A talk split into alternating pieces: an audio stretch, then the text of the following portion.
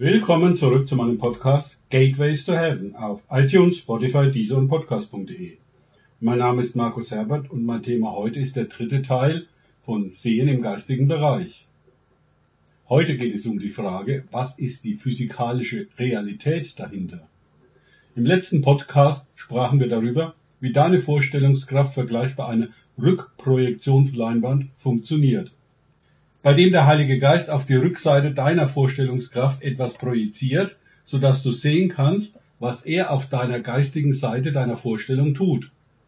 Ich habe auch darüber berichtet, wie du ursprünglich von Gott geschaffen wurdest, um auf dieser Erde zu existieren.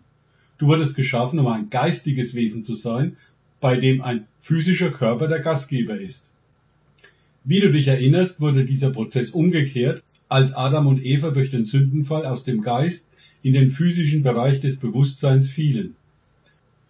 Und wie, wenn du aus dem Geist Gottes wiedergeboren bist, dieser Aspekt deines Wesens dir wiedergegeben wird. Die Arbeit der Verstandeserneuerung besteht darin, von der rein physischen Aufnahme von Informationen zu einer Verwandlung durch die geistige Aufnahme von Informationen überzugehen. Heute beschäftigen wir uns mit den physikalischen Grundlagen, wie dies funktioniert. Als Menschen nehmen wir Informationen über unsere Sinne auf. Deine Sinne verbinden dich mit der physischen Welt. Du kannst sehen, hören, schmecken, berühren und riechen. Alle deine Sinne ermöglichen es dir, physisch mit der Welt um dich herum zu interagieren. Die Physik der Materie, Schallwellen. Wir hören von 20 Hertz bis 20.000 Hertz. Ein Hertz ist die Messung von einer Schwingung pro Sekunde. Je weniger Schwingungen, desto tiefer der Ton, je mehr Schwingungen pro Sekunde, desto höher der Ton. Wir hören die Strömungen der Luft durch Moleküle, die miteinander kollidieren und Wellen erzeugen, die wir in unseren Ohren wahrnehmen, wenn sie dort ankommen. Von dort wird durch die Schwingung deines Trommelfells ein elektrochemisches Signal erzeugt, das zu sieben verschiedenen Teilen deines Gehirns wandert, um die Dekodierung dessen, was du hörst, zu ermöglichen. Das ist eine übertriebene Vereinfachung des Prozesses des Hörens, aber der Punkt ist, du bist in der Menge der Daten, die du durch physisches Hören aufnehmen kannst, sehr eingeschränkt. Deine Begrenzung liegt bei 20 Hertz und geht bis zu 20 Kilohertz. Darüber hinaus hört man nichts mehr. Darunter fühlst du vielleicht noch etwas. Das bedeutet aber nicht, dass sich der Schall nicht außerhalb deines Hörbereichs abspielt. Das bedeutet nur dies, weiter geht es für dich physisch gesehen nicht. Außerhalb dieses Bereiches bist du taub. Zum Beispiel nutzen Fledermäuse Ultraschall im Bereich von 160.000 Hertz, um sich im Raum zu orientieren. Wir können diese Frequenz mit unseren Sinnen nicht wahrnehmen. Radiowellen liegen im elektromagnetischen Frequenzspektrum und reichen von 3 Kilohertz bis 300 Gigahertz. Das ist eine 30 mit 9 Nullen. Es passiert eine enorme Menge an Schwingungen, die du nicht hören kannst, es sei denn, du hast eine Methode, diesen Schall in den Bereich dessen zu bringen, was du hören kannst. Mein Elektrosmog-Messgerät kann dies zum Beispiel. Das ist genau das, was Mobiltelefone tun. Sie benutzen Radiowellen, um Signale zu senden. Ein Mobiltelefon kodiert die hörbaren Schallwellen und sendet sie auf einer für uns unhörbaren Trägerfrequenz, ein anderes Mobiltelefon empfängt diese Frequenz und extrahiert aus dem Datenstrom die für uns hörbaren Frequenzen im Bereich von 20 Hertz bis 20 Kilohertz. Die Physik der Materie, Licht. Wir können Licht im Bereich von etwa 400 Nanometern bis 780 Nanometer aus dem elektromagnetischen Lichtspektrum sehen. Stelle dir jetzt die Farben eines Regenbogens vor.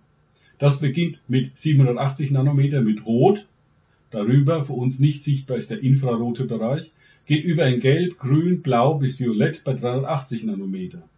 Darunter ist dann ultraviolettes Licht, Röntgenstrahlen und die extrem gefährlichen Gammastrahlen. Die Bereiche oberhalb und unterhalb des sichtbaren Lichts können wir wahrnehmen. Wir haben dafür keine Sinnesorgane und müssen Messgeräte benutzen, um sie sichtbar zu machen. Deine Augen haben folgende Funktion. Sie nehmen Reflexionen des Lichts als Daten auf. Das sind enorme Datenmengen, die von deinem Gehirn gefiltert und dann sofort verarbeitet, kategorisiert und gespeichert werden. Kombiniert mit dem, was du am unteren Ende des akustischen Spektrums hörst, bist du in der Lage, in der Welt um dich herum ziemlich gut zu funktionieren.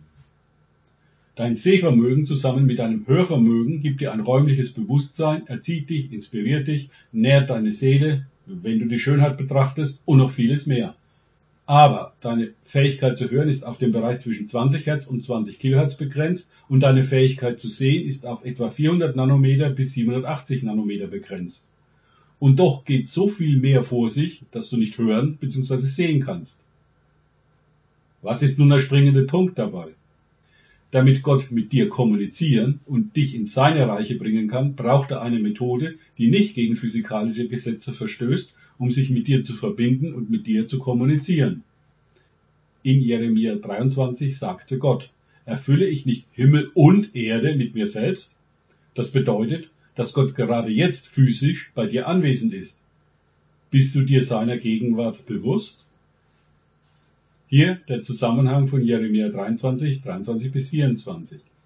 Bin ich nur ein Gott aus der Nähe, spricht der Herr, und nicht auch ein Gott aus der Ferne? Oder kann sich jemand in Schlupfwinkeln verbergen und ich, ich sehe ihn nicht? spricht der Herr. Bin ich es nicht, der den Himmel und die Erde erfüllt? spricht der Herr. Gott benutzt dein Herz, deine Vorstellungskraft und deinen Verstand, um sein schöpferisches Licht zu übertragen, damit du die Bereiche erfahren kannst, in die du durch den Heiligen Geist hineingeboren wurdest. Was ist schöpferisches Licht?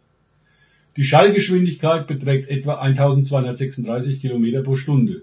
Die Lichtgeschwindigkeit beträgt etwa 300.000 Kilometer pro Sekunde. Wenn Gott spricht, spricht er aus dem Bereich des schöpferischen Lichts. Dieser Bereich liegt weit jenseits der Licht- und Schallgeschwindigkeit. Der himmlische Raum ist ein Gebiet des schöpferischen Lichts. Dieses Licht ist die Herrlichkeit, aus der alle Materie erschaffen wurde. Und es hält alle Materie zusammen. Dies ist der Bereich, in dem Adam und Eva in erster Linie geschaffen wurden, um im schöpferischen Licht zu leben, nicht im erschaffenen Licht. Erschaffenes Licht geschah am vierten Tag, als die Sonne und die Sterne erschaffen wurden. An diesem Tag entstand physisches Licht mit der Geschwindigkeit von 300.000 Kilometer pro Sekunde, wahrscheinlich zusammen mit der Zeit, wie wir sie kennen. Schöpferisches Licht ist das, was Gott am ersten Tag in das Wasser freigesetzt hat, über dem der Heilige Geist schwebte. Dieses Wasser war nicht H2O, wie wir Wasser kennen. Es war von einer spirituellen Materialität. Dieses Wasser hatte eine spirituelle Substanz jenseits des physischen Bereichs. Kreatives Licht liegt jenseits des für uns physikalisch erfassbaren Frequenzspektrums in unserer natürlichen Umgebung, sowohl akustisch, chemisch und auch elektromagnetisch. Es befindet sich innerhalb unseres spirituellen Frequenzspektrums. Wenn Gott mit dir kommuniziert, wird er in erster Linie durch dein Herz, deine Vorstellungskraft, deine Gedanken und Ideen sprechen.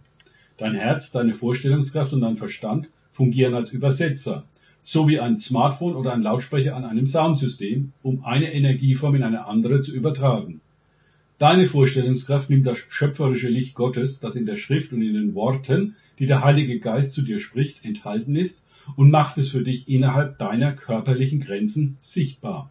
Du wirst ein geistiges Zeugnis in deinem Herzen spüren. Römer 8,16 drückt dies wie folgt aus. Der Geist selbst bezeugt es mit unserem eigenen Geist, dass wir Kinder Gottes sind. Was Gott kommuniziert, wird durch die Heilige Schrift unterstützt. Demzufolge kann das nicht dem aufgeschriebenen Wort Gottes in der Bibel widersprechen. Auch diese Lektion wieder mit freundlicher Genehmigung von Greg und Valerie Coriata, Copyright 2018 Coriata Ventures Incorporated, www www.courtsofheaven.ca. Danke fürs Zuhören. Denkt bitte immer daran, kenne ich es oder kann ich es im Sinne von erlebe ich es. Es sich auf Gott und Begegnungen mit ihm einlassen, bringt Leben. Gott segne euch und morgen hören wir uns mit dem Teil 4 wieder.